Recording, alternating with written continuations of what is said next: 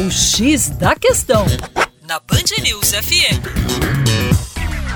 Olá, ouvinte Band News, como vai? Tudo bem? Com você, o Juninho Lopes, professor de Geografia do coletivo Terra Negra.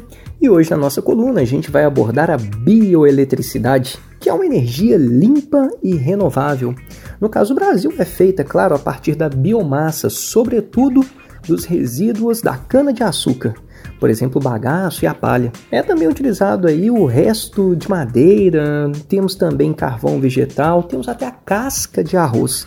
Tá, dentre outras matérias-primas aí.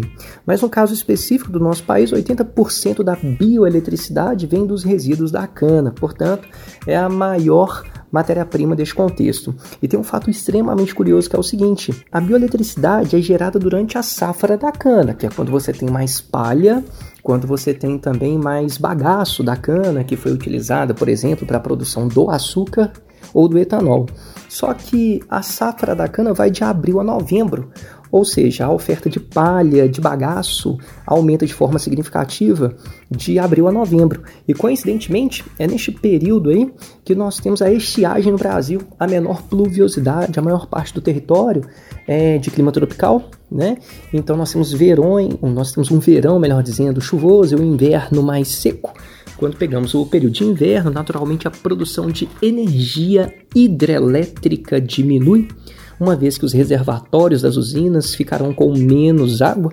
E neste momento da diminuição da produção da hidroeletricidade, em função de uma menor pluviosidade, aumenta-se a produção de bioeletricidade proveniente sobretudo dos resíduos da cana.